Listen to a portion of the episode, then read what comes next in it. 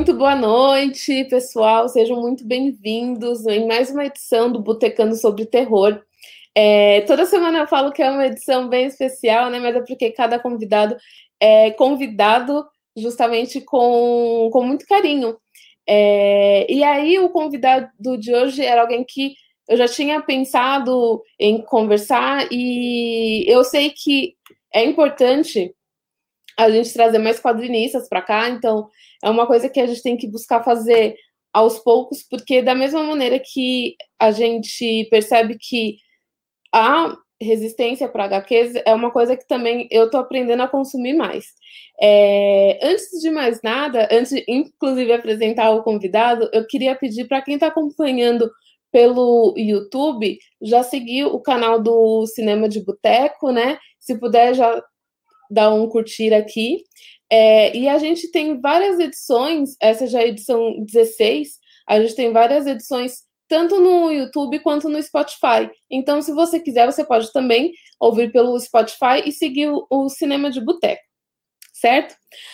Ah, agora, então, eu queria né, é, apresentar para vocês o convidado de hoje é o quadrinista, o PJ Caiová. Muito boa noite, PJ. Tudo bem com você? Oi, gente, boa noite, boa noite, Grazi. Satisfação estar tá aqui né, com vocês, tá? Para dividir um pouco aí do que a gente vem aprontando. Muito legal, muito A gente ficou muito contente que você topou participar hoje, né? Na primeira temporada a gente teve o Hector, teve também o Daniel Lima que participaram aqui com, com a gente. E, bom, acho que eu já comentei, né, que tipo, a gente tenta se programar em várias coisas, mas o destino do próprio quadro do Botecando sobre terror é, é incerto porque ele mesmo está tomando o seu próprio, seu próprio rumo. A ideia era antes de antes fazer só os 10 ou 11, aí a gente voltou agora, e a gente percebe que cada vez mais tem autores, tem é, gente, muita gente boa fazendo um trabalho muito legal que a gente quer não só divulgar, mas também conversar um, um pouquinho, conhecer como é o lado da, do artista, né?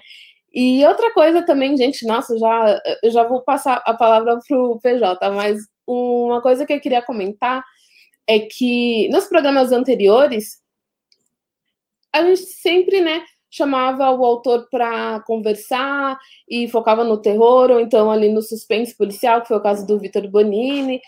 Mas a gente percebeu que a gente poderia cair numa, numa armadilha e o programa poderia ficar um pouco mais um pouco repetitivo, né? Tipo, as, os assuntos abordados. Então, a partir de agora, a gente queria, é, com cada convidado, a gente queria focar numa coisa, né? Tipo, num, num tema, num segmento. E calhou que justo do, do PJ, que foi quando a gente percebeu que havia essa essa, essa necessidade, é, a gente assim, ah, a gente podia conversar então sobre a HQ como forma de crítica social, porque o trabalho do PJ tem, tem, é, tem essa veia muito forte, né? Tipo, é um segmento que é, a gente percebe no, no trabalho dele, é, eu acho que é uma das principais características, se não a, a principal. Bom, dito isso, vou até tomar um fôlego aqui, né? E, bom, PJ, começando com isso, eu, eu queria saber de, de você. É, você percebe que hoje o, tudo que todo o trabalho que é consumido com esse viés de crítica social, você acha que ele acaba atraindo maior o, o, um público ou você acha que ainda existe muito aquela posição assim, ah, eu não, eu não, eu quero, eu quero consumir algo para eu relaxar, então eu não quero ver nada com crítica social, eu quero ver Turma da Mônica para depois deitar a minha cabeça no travesseiro e esquecer do mundo real. Você acha que isso acontece? Ixi, gente. O PJ nem falou direito. A gente está com um probleminha aqui com, com a rede da internet. Será que ele consegue voltar? Bom, enquanto isso, Se alguém quiser mandar alguma pergunta no, nos comentários, eu vou deixando para quando ele voltar a gente fazer a pergunta, tudo bem? Quer dizer, né? Para quem estiver acompanhando. Porque, bom, quem sabe faz ao vivo, né? Pode acontecer Tô aqui. qualquer um. Pronto? Você estava me ouvindo? Tô, eu tô te ouvindo. Apareci de novo? Apareceu. Tô presente? É. Você quer que eu repita a pergunta, PJ? Não sei se até onde você me ouviu, então é, se quiser que eu repita, eu repito. Não, eu, é, eu consegui ouvir em relação é, se a crítica social ela, ela aproxima ou, ou afasta o, o leitor, né? Eu eu vejo assim, é, é, no meu caso, a crítica social que eu coloco nos quadrinhos, ela é a resposta do, do que eu vejo no cotidiano, né? Das coisas que eu vivo. É, eu lógico, eu consumo, a gente consome, né? Eu, como todo mundo, a gente consome muito material estrangeiro, por exemplo, e automaticamente você vai incorporando aquela fórmula, né? Como é, dos diálogos, do, da ambientação. Só que na hora que eu vou construir uma história, eu, eu acabo não me identificando com aquilo, né? Porque não é aquilo que eu vejo no meu dia a dia, sabe? Por mais fantásticos que, fantástico que você quer levar a tua história, ela, ela, ela tem que ser crível, pelo menos primeiro para mim.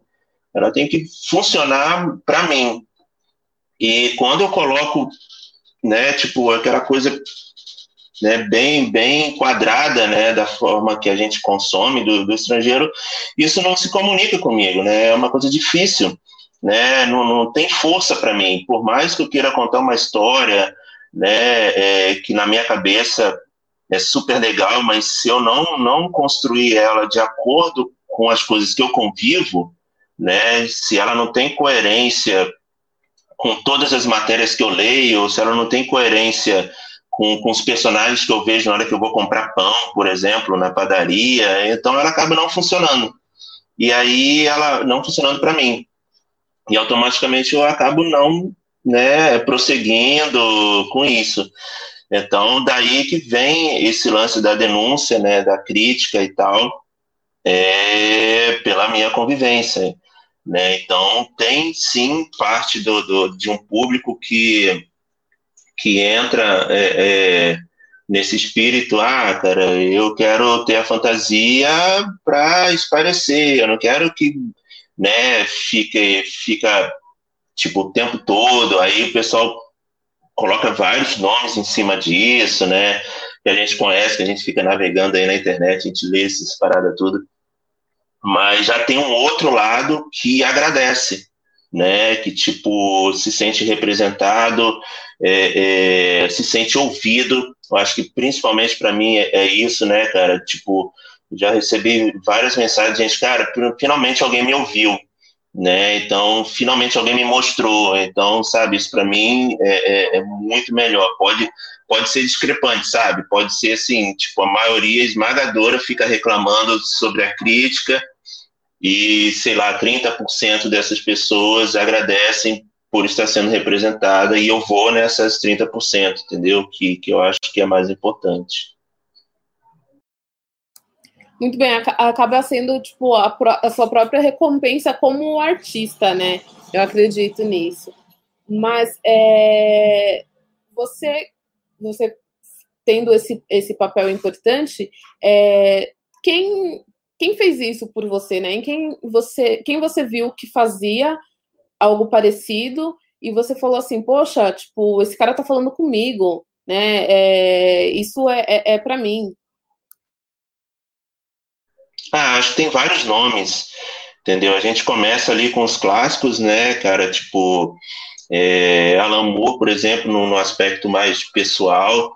Katsuhiro Otomo, que, que, que é sempre o meu norte, e ali ele já colocou questões sociais, assim, mesmo que não fale muito com a gente, né, por ser no Japão e etc., mas, né, tinha aquilo ali, aquela gangue de, de, de, jovens, entendeu? Que, que falava coisas que eu falava e etc. Então isso ajudou muito. E depois, assim, tipo, no fim da adolescência, mais velho, eu comecei a prestar muita atenção como que certas novelas, olha que doideira, certas novelas falavam, tipo, que rei sou eu, é, é, rock santeiro, sabe? Tipo, até umas mais moderninhas, como se foi Top Model. Então, eu comecei a ver ali uma linguagem muito, muito nacional, mas sem brasileirice, entende?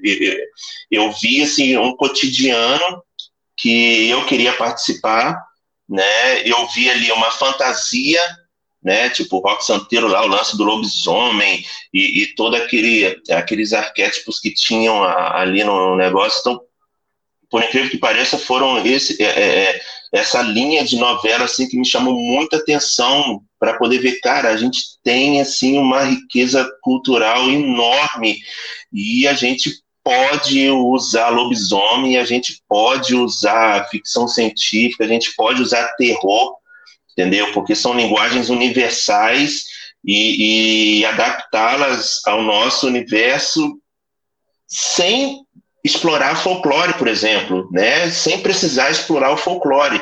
Não que eu seja contra isso, muito pelo contrário, mas, sabe, tipo, ah, vamos fazer uma HQ de terror, folclore. Vamos fazer uma HQ de ficção folclore, entendeu? E a gente pode pegar os arquétipos, a gente pode pegar tudo, tudo que compõe né, todos os estereótipos e traduzi-los para a gente. Né? Então eu vi isso nessas novelas assim e achei fantástico. E principalmente, cara, além das novelas, foi a música também. Eu costumo relacionar muito com a música, né? Tipo, o, o, é, é aquela música ali do, do, dos anos 70 e depois nos anos 90, assim, tipo, que eles fizeram o mesmo caminho, entendeu? Eles pegaram linguagens universais, né? Tipo, no, no, no, meu caso foi muito rock, assim, e, e foram acrescentando elementos regionais muito fortes, cara, mas regionais, assim, de coisa que ninguém explorou, igual uma banda de metal usar a, a, a, a música indígena, sabe? Então, isso, assim, explodiu minha cabeça, da onde que uma banda de metal já conceituada por isso iria pegar elementos indígenas da música e, e, o próprio canto indígena e acrescentar no som deles. Então, isso para mim, falei, cara, é isso. A gente tem tudo aqui, a gente tem um material incrível para ser explorado, sabe? Basta a gente conhecer e, e, e, aproveitar. Então, acho que daí que veio é, essas coisas que me influenciaram né, que, que chegaram para mim, cara, olha só que mundo fantástico a gente tem aqui que a gente pode usar, sabe? Nossa, eu achei muito legal isso que você falou, é, por dois motivos, né? Porque, primeiro, porque assim, pro, pro autor, né, para pessoas que, que contam histórias, tudo, tudo é inspiração, né? De repente, ir na padaria te inspira a criar algo. Mas eu achei muito legal você ter mencionado as, as novelas é, brasileiras, porque, assim, é, apesar da novela brasileira ser muito valorizada, e também no exterior, ela é muito famosa, é considerada, é, o Brasil é considerado um dos países que fazem a, a melhor, as melhores novelas, e mesmo assim, dentro do público que, que consome literatura, é, até quem gosta de cinema voltado mais para o lado cult, é, é, muito comum a gente encontrar pessoas que desdenham da, de novelas. E não, gente, novela tem um, um, um papel muito importante dentro do contexto social, porque, é, por exemplo, naquela novela Explode Coração, que teve as crianças desaparecidas, né? É, a Glória Pérez estava falando para um, um, também um público que não, não tinha conhecimento de que aquilo acontecia, ou se tinha conhecimento, acabou dando voz. E mais do que isso, a novela consegue chegar para quem. É, para aquelas mulheres que eram consideradas, tipo, dona de casa, que hoje é um termo que já está caindo em desuso, mas assim, de repente é uma pessoa que não está tão antenada, mesmo na internet, e aí o autor da novela fala com ela. Então agora também volta a passar laços de família, que levantou aquela questão da, da doação de medula, né? É, e é o tipo de coisa que muitas vezes é desvalorizada, infelizmente. Então, gostei muito disso que, que você falou, que também nunca, ninguém nunca tinha comentado aqui. Muito bacana. E eu, bom, queria mostrar de novo, aqui tinha até fechado já o, o Kindle. Como eu, eu comentei, eu conheci o, o trabalho do, do PJ pela HQ Carnívora, mas ele, essa HQ ela estava fora de. Ela estava esgotada o, o físico, a, tipo, a edição física, né? Não, já, já voltou, porque estava tendo um, um financiamento.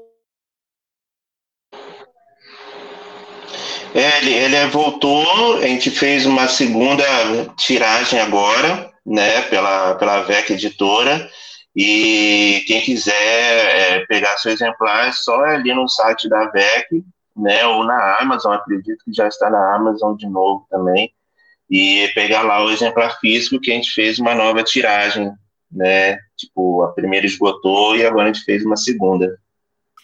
Legal. E mais uma coisa, é, Carnívora está disponível também no Kingdom Limited. Tem bastante gente que usa essa, a, essa plataforma, ainda mais porque teve aquela promoção né, de R$1,99 por três meses. Então, quem consome o Kingdom Limited é, tem essa, essa oportunidade. É, a gente deixa aqui no, nos comentários, nos comentários não, na descrição do vídeo, o link para o site do, do PJ. E lá também tem, tem é, outros trabalhos, tem o Eu Sou Lume, desculpa, Eu Sou Lia, e tem Lume, é isso mesmo? Nome muito prazer, Lia. Certo, dentro do seu trabalho, né, e também você tem outras, outras coisas publicadas, qual, qual, qual, de, eh, qual dos seus trabalhos tem mais de você, que você se identifica mais, que você acha, não só que se doou, mas é que você, que você acha que tem mais de você como indivíduo? E, olha, de todos, é, assim, certeza carnívora ali, ele veio, ele, ele tem é, é, essa, essa força, assim, né, que eu digo, assim, de, de, de denúncia, de querer mostrar é, uma realidade, mas eu sou também tem, né, porque os dois abordam mais essa questão social, é, só que eu sou eu acho que eu tive um desafio maior por, por ser uma protagonista, né? Ela está no front, né? Carnívora, assim, tem, tem uma força feminina ali também, né? Mas como a gente direcionou a história, né, para um, aquele viés urbano ali da, da, de dentro da polícia, então existem certas regras ali, né? Que homem e mulher ele tem que ter a mesma força para poder sobressair, né, cara? Quando você vai subir um morro, quando você enfrenta uma corrupção ali policial, por exemplo, é, a força tem que ser a mesma. Já em Eu Sou Lume é uma história de uma adolescente, entendeu? Então, com, com, com todas as suas crises, com todos o, o, o, os seus sonhos, né? Então, ali foi, foi um, um, um, desafio que, não digo assim, pessoal, mas eu, é, é, ele, eu digo que ele foi pessoal porque eu tive que sair do meu pessoal, entende? Eu tive que sair, assim, de, de, de mim para escrever, e eu acho que é, como autor, isso é muito importante, sabe? É, de você procurar sempre escrever uma história que não seja autobiográfica de alguma forma entendeu? Porque, assim, quando a gente está começando, cara, é muito fácil você reproduzir coisas que você gosta, é muito fácil você, você falar de você, usar personagens até que sejam você mesmo, entendeu? Porque ali você está iniciando, você está desenvolvendo assim suas habilidades, mas depois é, é, é, é, eu acho que, que é natural isso de você, cara, eu, eu tenho que contar uma história de fato, né? E não ficar recontando uma história. Então eu cheguei nesse momento de não querer recontar uma história, que foi quando é, é, Lume veio, né? Falei, cara, eu preciso contar uma história, né? Que, que seja parte de mim. E agora também na minha webcomic Trato Sujo tem muito disso também, que são duas protagonistas, assim, uma completamente diferente da outra, né? Então, é, é, é enquanto carnívora e, e, Eu Sou Lume e Muito Prazer Lia eram é sobre um mundo só, né? É, é, é, um, um, evento ali que você desenvolve a história a partir daquele ponto de vista. Trato Sujo não, já são dois são dois mundos, são duas vozes, entendeu? As duas personagens são muito diferentes uma da outra e o mundo que elas é, é, precisam resolver suas questões tem também a sua própria linguagem e fora que é uma coisa que estou desenvolvendo né, é, com o tempo, né, diferente de, de, de Lume, diferente das outras que eu parei um tempo ali para desenvolver, para escrever, e depois lançar de uma vez só, não, no Trato Sujo, todo mês eu tenho que escrever, todo mês eu tenho que desenhar, então está sendo desafiador, porque eu sou daquele cara que chega no meio da história, caraca, esse caminho aqui tá bacana, hein? Mas para eu chegar ali, eu tenho que voltar lá no início e trocar alguma coisa lá no início para poder ficar legal. Então, né, eu produzo muito desse jeito, na hora que é, é, é, é manipulando mesmo, né? Tipo, a história e traços, não, não tem como voltar. Já soltei, o pessoal já leu, vou ter que ser daquele ponto ali em diante, então tá sendo muito desafiador. Então, acho que é difícil é, é, separar uma ali, porque primeiro que cada uma tem um pouquinho de mim, sim, né? né toda obra tem um pouco é, de você, cada personagem tem um pouco de você também, mas eu tento me jogar na situação de formas diferentes, né? É, Carnívora teve os desafios dela, que um deles foi o tempo, por exemplo, né? Foi uma história muito grande para pouco tempo de produção lia é, é, a produção, eu tive mais folga na produção, mas eu tive né, essa questão de, de, de ou melhor, lume, né, eu tive, eu tive mais tempo de produção, mas eu tive essa questão, né, de, cara, de realmente desenhar, assim, um, um, uma personagem feminina, assim, mais legítima possível, e muito Lia foi legal porque foi um desafio, assim, bateu uma inspiração, peguei e desenhei, né? Lia foi uma, duas semanas entre escrever e produzir o quadrinho, assim, foi, por causa de um tweet que eu vi, né? Uma menina tweetou uma parada que ela se sentiu assim bonita, atraente, fazendo a coisa mais mais ordinária, assim, tipo de fazer um miojo, né? Tanto que tem esse esse esse desenho ali no, no, no quadrinho, ela, ela fazendo um miojinho assim. Então ela se sentiu o máximo fazendo a coisa mais ordinária do dia dela. Eu falei, caraca, que doideira. Aí, pá, duas semanas veio a história, escrevi e tal.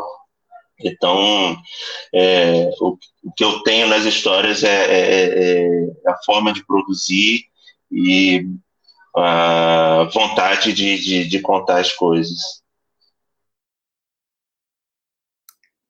Legal como vem a inspiração, né? Às vezes é, é do nada e já tem uma, toda uma história aí.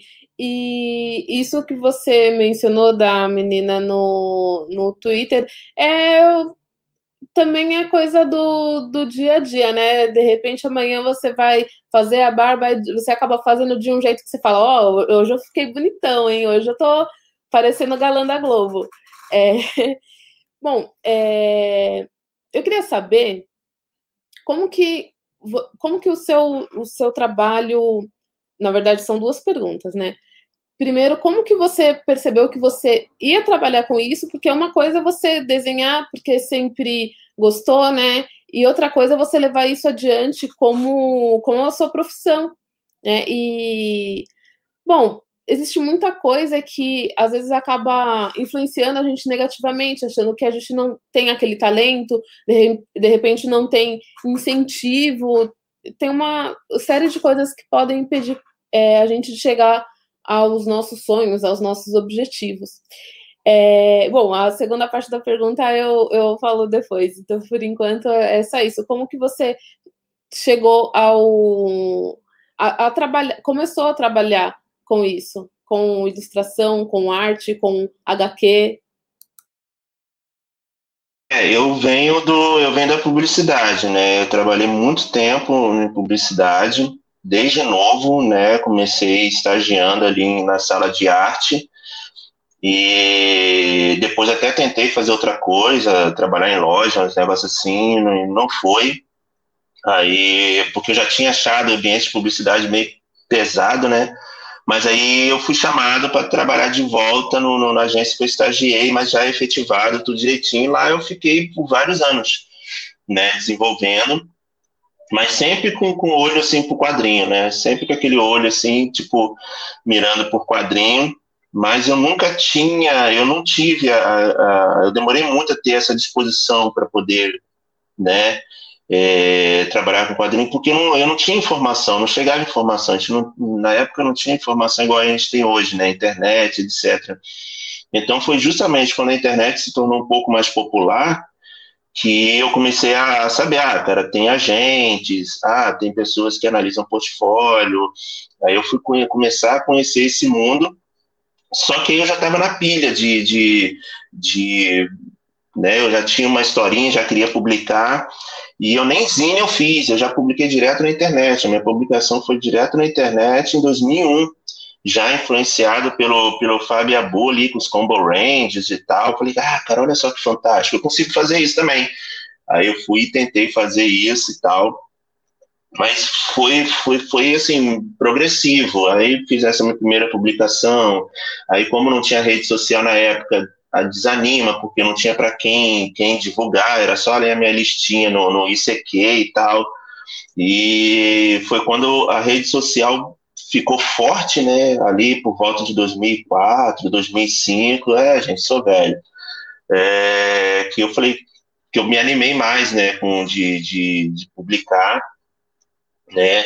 E nessa época também já estava meio desencanado, ah, cara, eu não vou trabalhar com com quadrinho nunca, né, cara, muito difícil, não vou conseguir, mas com a rede social ficou bacana porque eu fui conhecendo outras pessoas, fui conhecendo outras formas, e eu acho que em 2007 eu saí do emprego formal e abracei mesmo o quadrinho, assim, como como como profissão, assim, mas só em 2009 que eu fui ter o primeiro trabalho pago e etc, assim, que eu fui que realmente eu posso, assim, né, quadrinho, tô trabalhando com quadrinho, mas foi progressivo, né, e lá no início, cara, minha ideia era assinar um pseudônimo, sabe, desenhar minhas páginas, entregar para editora, né, e final de semana excursionar com minha banda, e o plano era esse, né, só que foi nada disso que aconteceu.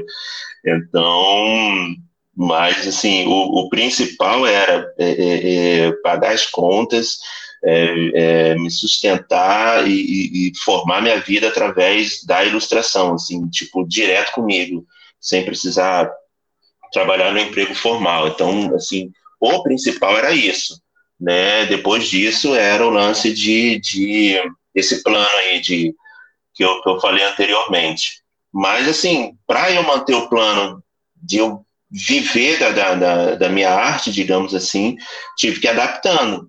Né? Adapta aqui no início, não trabalhei direto em quadrinho, é, continuei fazendo é, é ilustrações para publicidade, ilustrações editoriais, fiz muito cartilha de dengue, fiz muita cartilha de trânsito, saca? Aquele negócio assim, coisas, pô, isso aí eu não vou fazer, brother, você quer, você tem que jogar o jogo, né? E até eu realmente ter um, um, trabalho de quadrinho com uma editora norte-americana e tal, eu tive que fazer tudo isso antes. E depois também, né? Não parou não, porque é, tem vários altos e baixos, né? Tipo, hora você faz um monte de, de, de, de quadrinho, aí outro dia não tem nada para fazer, você tem que se virar.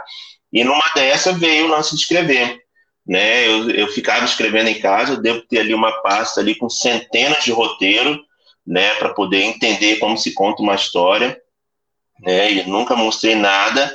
E foi chegando essa parte, né? De, de, de sentir essa necessidade de escrever, mas como, não assim para me tornar um autor, mas como um caminho a mais de, de trabalho na praça, né? Porque realmente eu não tinha, né? Eu tinha uma, uns personagens antes, né? Mas eu não. E, e, e tinha logo essa, essa vontade de botar um personagem na praça é, tal, mas era muito febre adolescente ainda, né, que eu levava comigo. Mas depois se desencanou, depois assim, não, cara, eu quero trabalhar com quadrinho. E aí é uma outra cabeça, uma outra vibe, mas depois veio essa necessidade de, de, de, de produzir uma história, aí eu fiz muito para Zelia, né, que é, que é pequena, rapidinho, falei, ah, cara, bacana, vambora. E e, mas aí, cara, mercado, espaço, tudo né, muda muito rápido, né? Internet mudou muito o perfil das coisas e pronto, aí veio o lance de fazer carnívora. Né? Aí sim, depois de carnívora já abriu outros caminhos, principalmente com, com audiovisual. E eu falei, cara, eu gostei disso, eu gostei de, gostei de escrever. Né? Então já abriu outras portas, mas assim, é, é se adaptando.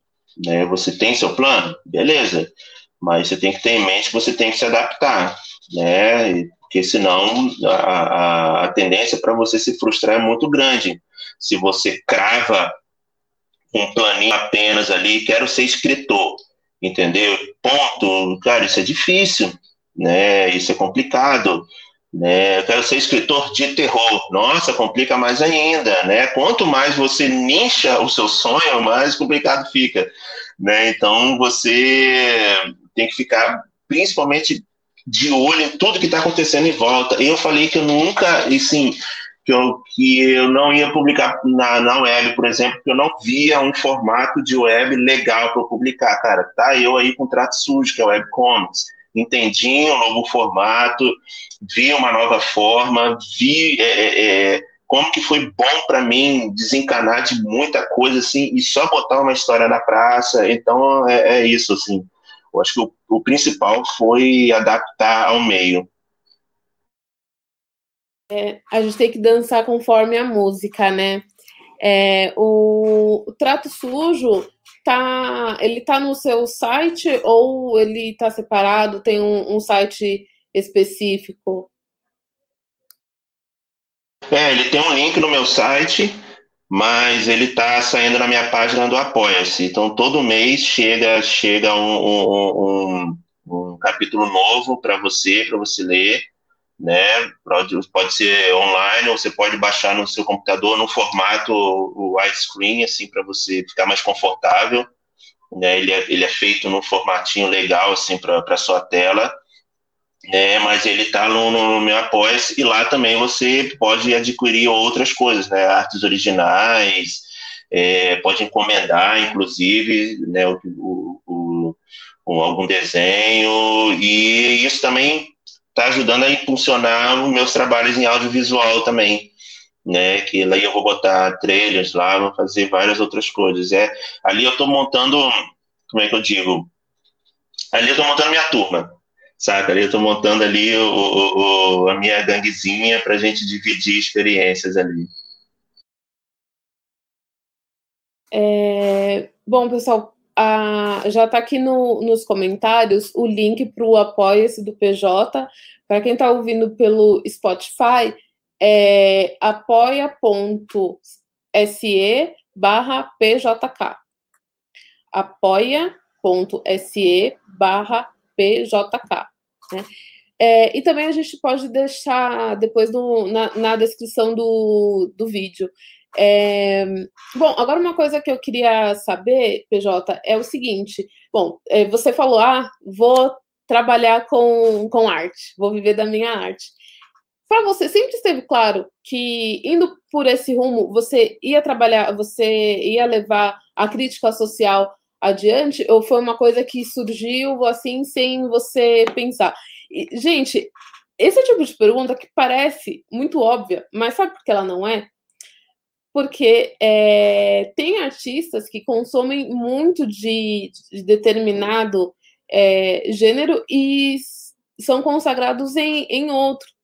Por exemplo, já ouvi mais de uma pessoa dizer que o Nicholas Sparks é fã de livros de suspense. Não lembro se terror também, mas ele é fã de livros de suspense e ficou super famoso, né, por escrever é, romances mais, mais água com açúcar, sem desmerecer o trabalho dele. É só a característica, né, do trabalho que, que ele tem, que tem um público grande, é, o público dele se identifica com, a, com aquilo, porque é, cada indivíduo se gosta de consumir o, uma coisa, então de repente é, tem gente que é feliz lendo os livros dele, vendo os filmes e depois, né, ok, e, e tudo bem.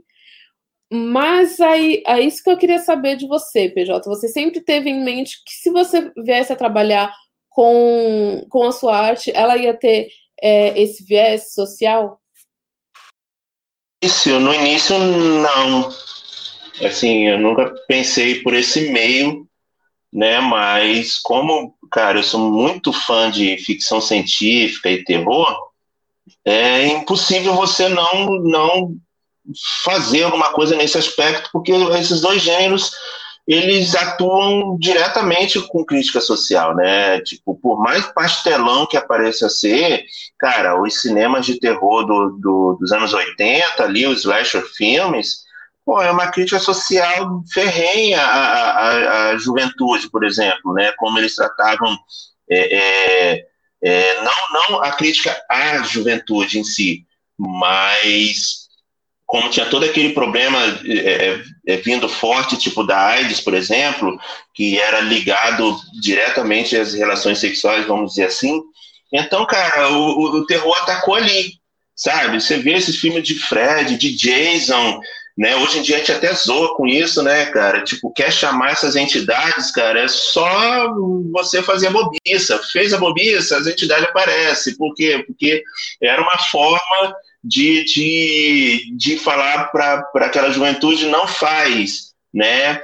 Tanto é que surgiu as, as Final Girls, né, nesse período, que era o quê? A imagem da garota pura, a garota inocente e tal. Cara, isso é completamente social, cara. Os, filmes do, do, do, John Carter, né, que é o meu diretor favorito, todo filme do John Carter é uma crítica social. Então, quando eu fiz lá meus primeiros personagens de ficção científica, era bem, bem chupado, assim, do, do, do mangá, inclusive, mas ali eu já, eu já flertava, né, assim, com, com umas questões sociais, mas era reflexo do que eu consumia, né, mas daí depois eu não pensava nisso, tanto é que Lia, ela não, não tem, né, entre aspas, essa questão, mas ela está dentro de uma agência, aí você vê claramente ali que o dono da agência é, é, é, é um topzera, é, é, aproveitador, etc. Então, cara, mesmo quando eu acho que não tem, acaba tendo, né? Porque o que eu retratei ali, né, tipo, um, um cara autoritário, explorador e etc., né, para poder ambientar o, o, o, o, lugar onde ela vive, mas quando eu fiz Eu Sou Lume, que eu fui entender através de uma crítica, né, através de um review, que talvez esse seria o meu caminho, né? Quando eu lancei Eu Sou Lume, aí fizeram um review, e no review falando, né, cara, que eu estava assinando um, um, um, um, estilo, né, que seria esse estilo da, da, da da, da crítica social, tanto que Trato Sujo também tem, né? Então, falar, ah, cara, é, é isso, porque, poxa, é um assunto que, que eu cavo, é um assunto que eu me envolvo, né? Então, isso acaba indo para minha história e eu acho que hoje em dia eu assumo, né? O meu curta-metragem não trata especificamente de uma, de uma crítica social, mas também não deixa de ser, porque a gente aborda ali problemas psicológicos que a sociedade não, não, não sabe lidar com ela ainda, né? Então eu resumo isso a vida de um casal, né, de namorados, né? Tipo, a menina sofre de, de uma coisa e o namorado não entende, então de novo tem aí o, o lance. Então acredito que sim, né, que que a minha linha seja essa, mas não com o assunto em si, né? Tipo, carnívoro, a gente, é, é eu sou, é, muito prazer lia. A gente vê aí a exploração no trabalho, né? É, é, tipo, uma, uma, garota que quer viver o sonho dela, mas tem todo o sistema assim que explora isso para benefício próprio. É, carnívora tem tem esse lance do, do, do, da pista criar os monstros na comunidade e depois a, a, a, ficar com medo da comunidade, como se a comunidade fosse fosse é, é, o verdadeiro monstro, né? Mas não foi ela que criou, ela, ela nem sequer se criou, né? A comunidade é fruto de, de, de, de do sistema, né? E, e eu sou lume é isso, né, cara? A ambição de, um, de uma pequena parcela da sociedade, né, que domina, né, tipo, é elite, né, o, o, o que que ela causa no, no meio, assim, por causa dos, do, do, do, dos seus próprios anseios, assim, né, por causa do, do seu próprio egoísmo, o que que ela pode causar em toda uma situação, em todas outras vidas, né, então existe a crítica, mas não num ponto específico, mas em vários. É, eu, eu vou pedir para você já já falar um pouquinho mais do seu trabalho no audiovisual, mas antes, para não perder esse, esse fio, eu queria te perguntar sobre bibliotecas públicas, né? Porque hoje há um debate muito grande sobre a pirataria de livros e muita gente vem com um discurso, né, de dar acesso a todos mas nesse, nessa discussão, muitas vezes as bibliotecas são deixadas de fora, porque é, só se discute ali a questão de, de ter acesso ao livro, comprando ou baixando, mas na biblioteca você tem acesso de graça a uma infinidade de, de obras. É, embora muitas vezes falte também é, HQs. E aí, eu queria te, te perguntar se você acha que quem nasceu primeiro, né? O, o ovo ou a, a galinha? É, há, há, há pouco incentivo para frequentar a, a biblioteca porque tem pouco desse material, porque assim, às vezes o jovem, tipo, ele vê o livro como uma coisa chata. Tem a, também a questão de que às vezes a gente o modo como a leitura é abordada na escola muitas vezes não funciona. Então, às vezes, o garoto, a garota vai ali, tipo, tá interessada em HQ. E eu acho ótimo, eu acho muito legal quando tem é, adaptações de clássicos para quadrinhos, porque é um modo da criança, ou do jovem, ou do adolescente, ou do adulto também, é, conhecer a história sem ele ter que se dobrar numa leitura que para ele vai ser cansativa. Se o interessante é justamente ele conhecer a história, eu acho muito válida, né, é, essa adaptação.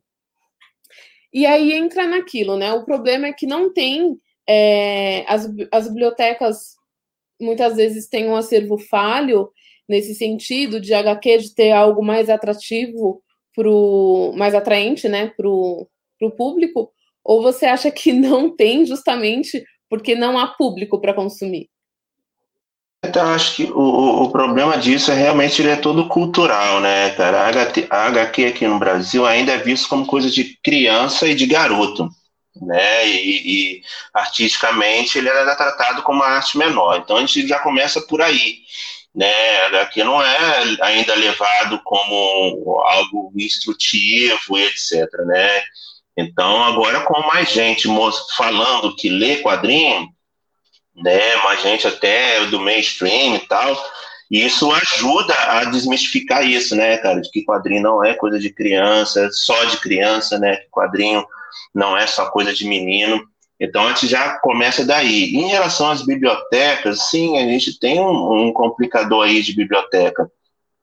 Mas eu acredito particularmente que essas bibliotecas elas têm que ser investidas em comunidades, entendeu? Na periferia né? Porque nos grandes centros, cara, o, o centro ele já tomou uma forma, né? A, a pessoa de, que, que mora fora de, de ela é com, completamente digital, digamos assim, né? Ela já, ela já não frequenta tantos lugares, e os lugares que elas frequentam é, tipo, para comer, é shopping, essas coisas assim, sabe? Então, é, é, culturalmente falando, eu acredito que deva investir sim em livrarias, mas nas regiões periféricas, sabe? Até como um, um, é, promover ali também pontos de encontro, sabe? Fazer esse exercício de, de estar no ambiente, porque se você não gera o interesse da, da, da frequência no ambiente, cara, você não tem como é, fazer com que a pessoa adquira o que tem nele, assim, é, é, meio que lógico, mas não adianta, assim, hoje em dia a pessoa fala, ah, eu vou no, no, no na biblioteca para ler, entendeu? É muito difícil, agora vou na biblioteca para encontrar tal amigo, ah, vou na biblioteca para tomar um café e, sei lá, tá entendendo? Aí ali, cara, você vai esparrando com os materiais e pronto, é tomado, sabe? Então, eu acredito que é isso. E em relação à pirataria, é sempre aquela conversa, né, cara? Assim, eu nunca fui muito fã, porque eu sempre olhei isso pelo meu. Pelo é, é, minha visão de artista, né, cara? Pô, é como se eu estivesse dando de graça todos meus anos de estudo, de trabalho, etc. E nem eu dando de graça, é alguém pegar isso sem a minha autorização, né? E eu não vou nem dizer da, da empresa, né, cara? E botar isso de graça. Entendeu? Só que essa pessoa que está botando de graça, ela está ganhando. Ela está ganhando view para a página dela, ela está ganhando é, é, é publicidade para a página dela, tá ligado? Então, é, é, meio. Não é de graça, entendeu? A pessoa não está distribuindo aquele negócio ali de graça, ela está distribuindo em troca de publicidade. Então, a pessoa está ganhando um dinheiro em cima do meu trabalho, não está passando nada para mim, não está repassando nada para mim. Isso é uma questão complicada. Porque quando começou, existia sim uma, uma ideologia contra o sistema e não sei o quê, quando começaram a piratear música, né? Existia sim, e quebrou, entendeu? Quebrou muita indústria aí, foi bacana, assim, entre aspas, né? Porque existia sim uma exploração em cima do artista e etc e tal. Mas depois isso, isso, isso desvirtuou, né? Quando a pessoa descobriu que ele poderia ganhar publicidade na, na, na página lá que ele hackeia, acabou, entendeu? Cadê o discurso, né? Tipo, vão quebrar o sistema. Né? Ele só converteu aquele negócio para ele. Então, tipo, o que eu vi de gente pequena fechar estúdio, o que eu vi de gente que não de músicos, amigos meus que não tinha como prestar mais serviços, né? Porque não tinha mais aquele estúdio para poder trampar. É, é brabo. A banda em si, o artista, ainda ele ainda ganha uma bala ali com, com, com shows, né? Porque que é da onde vem o, o, o grosso do, do, do, dele é os shows. Então, se justificou nisso também. Ah, cara, eles pirateiam os caras, mas os caras ganham grosso no show. Falei, cara, mas não é todo mundo, né? O artista independente, ele se lascou por exemplo, né? Porque é, ele não cobra fortuna em show, ele a, a maior parte do, do, do que ele recebe, isso eu digo de carteirinha, porque eu tive banda, eu estava todo, né, no, no, nesse processo, por isso que eu tenho mais é, é, é experiência para falar né, na parte de música do que na, na parte literária em si. Mas, cara, a gente já não conseguia mais vender CD, a gente já não conseguia, no máximo, um merchanzinho, assim, de camisa, essas coisas, mas CD mesmo, cara, ninguém queria mais comprar, né? Porque tinha um site que, que eu fornecia a, música que a gente não autorizou, ou ficava perguntando quanto que a gente botaria disponível nas nossas páginas. Então, para a gente, para o independente, quebrou muito, né? Agora, na parte da literatura, já não quebra tanto o independente assim, né? Porque ainda o pessoal quer o físico, então isso deu uma salvada, né? Então a pirataria em relação a livros e, e quadrinho afeta mais a indústria lá em cima. A literatura sim, minta, a literatura sim já prejudicou muito o autor, né? Eu já vi autores falando assim que esse era o ganha-pão dele, da onde que tirava o sustento, até o livro dele ser pirateado e ele ficar no zero, assim, de passar é, um ano no zero, assim, que não vendeu nada, assim, de, de sei lá, de 600 mil exemplares, de um dia para o outro não vender nada. Assim, zero. Então, cara, quebrou o autor. Né, o autor que você gosta, o autor que você admira, pronto, o cara estava sem dinheiro, teve que se virar para fazer alguma outra coisa depois de ter feito aquele processo todo que a gente conversou aqui sobre desenvolvimento, de saber se eu posso escrever, se eu não posso escrever, de aprender, de estudar, de curso, não sei o quê. Pronto, publiquei. Agora, cara, vou ter o retorno disso. Financeiro, sim, porque a gente tem esse negócio que artista tem que ser marketing da própria arte, ele não pode receber nada pela arte dele. Mas ainda. Voltei? Acho que... acho que agora eu voltei. É... É. A indústria, a indústria recebe. O, o, o cara que pirateia, o cara recebe, né? Então, tem, e, e, o próprio artista não recebe nada. Então, assim, eu acho que é, a pirataria tem muito que conversar e, e...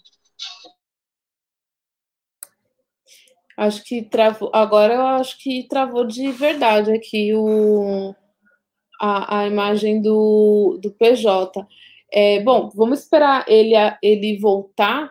Enquanto isso, ó, a Dani destacou aqui o comentário da Irani, que falou: Meu neto leu Benjamin Button e Conde Drácula em HQ. Consumimos bastante em, em família.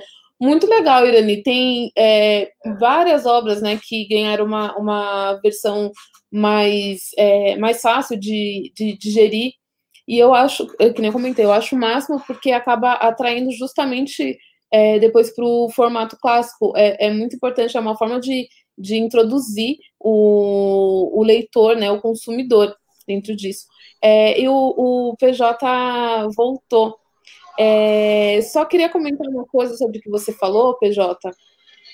Que assim, é, muitas vezes tipo, quem acaba consumindo a pirataria não, não enxerga quem está por trás da obra também. Então, aqui eu tenho o Carnívora, que tem o seu nome, mas a, a VEC, que é a, a editora, tem os funcionários que trabalharam nela, então tem diagramador, revisor, tem outras pessoas que muitas vezes quem consome nem se dá conta de que está ali trabalhando no, na obra que ela está tá consumindo. E ainda também é, entra muito no discurso da, da internet, que é uma coisa, uma coisa você piratear, não que seja legal, tá? Mas se, se hoje sai um, um, um, livro do Stephen King e você pirateia, gente, desculpa, o Stephen King é milionário, ele vende no mundo inteiro, não vai afetar ele, né? Agora, o, o escritor nacional, que não é tão conhecido quanto o, Stephen King, acaba perdendo, como o PJ mencionou, Aí, tipo, era o ganha-pão do cara e ele teve que se virar depois. É, é, é uma sacanagem, eu não ia falar isso, mas é uma sacanagem, porque você só tá vendo ali que o, o produto vai estar tá nas suas mãos. E o resto? É, é, falta de consideração com o trabalho do artista e de todo mundo que, que trabalha além disso. E eu lembro, uma coisa que ficou muito clara para mim foi, tipo, final dos anos 90, começo dos anos 2000, a Vanessa Camargo, numa entrevista, é, com, é, perguntaram justamente, né, sobre o é, quanto que ela tinha vendido de algum álbum, Aí ela até brincou, ah, isso sem contar o, os piratas. E aí ela entrou no, no assunto, ela comentou, olha, mas eu e o, os meus músicos, a gente ganha com o show também. Mas tem o, os outros funcionários, quem trabalhou, quem da, da, da gravadora que trabalhou na, no meu CD, eles deixam de ganhar. Ela já teve o, o, o bom senso de, de falar que, como artista, ela tinha outros meios, mas não é todo mundo que, que consegue. É, bom, olha, pirataria é um, um negócio que rende pra caramba, viu? É, e aqui eu queria é, perguntar, PJ, é, sobre o seu trabalho né, no, no, no, audiovisual. Porque eu acho o máximo quando a gente encontra um, um artista que começou é, em um ramo específico e aí acaba se descobrindo em outras áreas também. Então, é, fala um pouquinho para a gente sobre o seu trabalho no, no audiovisual também, por favor. PJ, você está me ouvindo? Está me ouvindo? Estão conseguindo me ouvir agora? Deu problema no meu som aqui.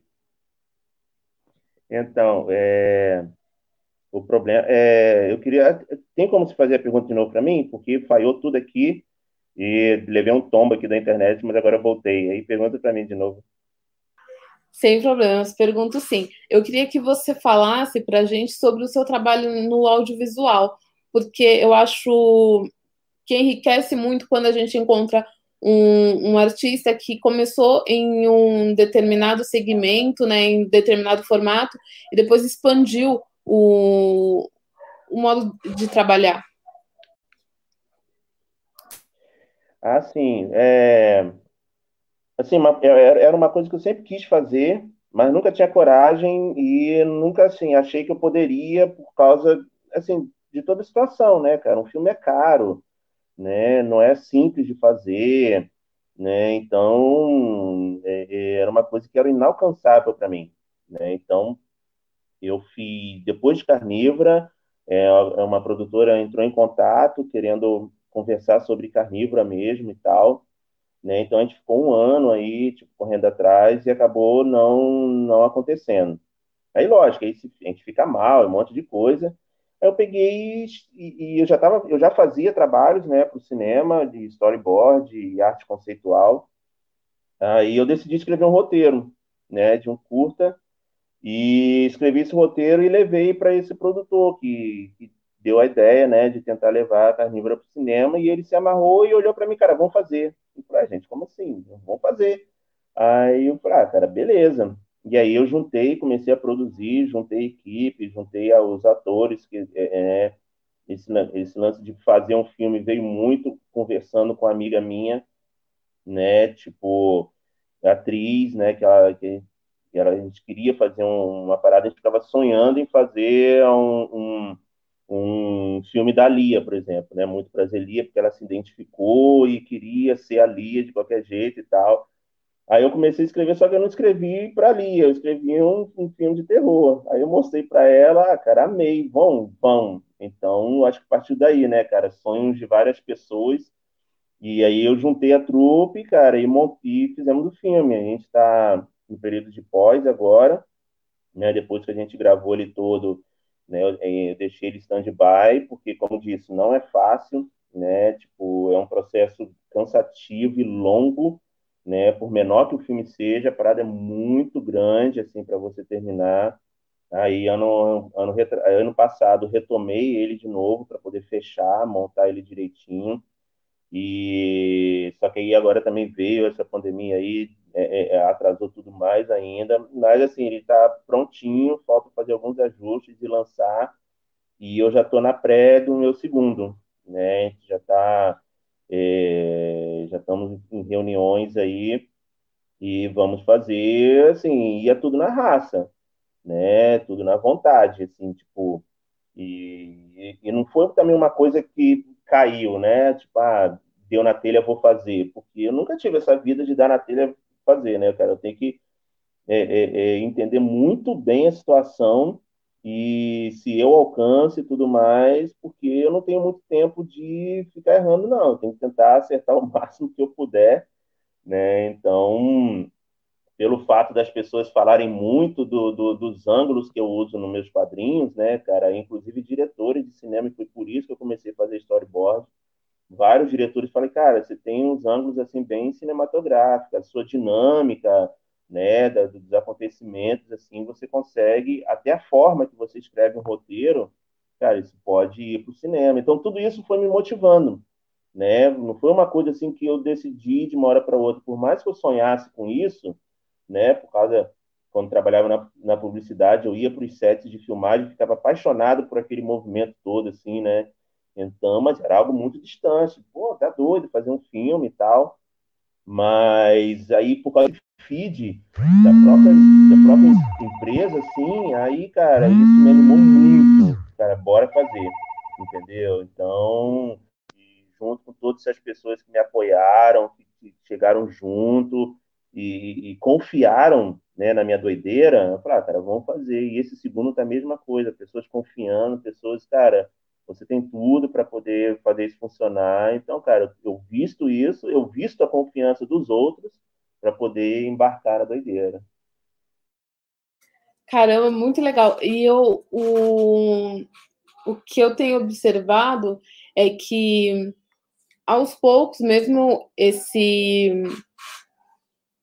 É, mesmo que o terror ainda não seja, tipo, o, o não tenha caído na, nas graças do, de todo mundo, né? Tem bastante gente que ainda tem uma certa resistência, mas eu gosto muito de quando tem uma obra nacional que aí ela vai para o vídeo, para o audiovisual. Então, em outubro vai estrear na Netflix o Bom Dia Verônica, que é a adaptação do livro do Rafael Montes com a Ilana Casoy.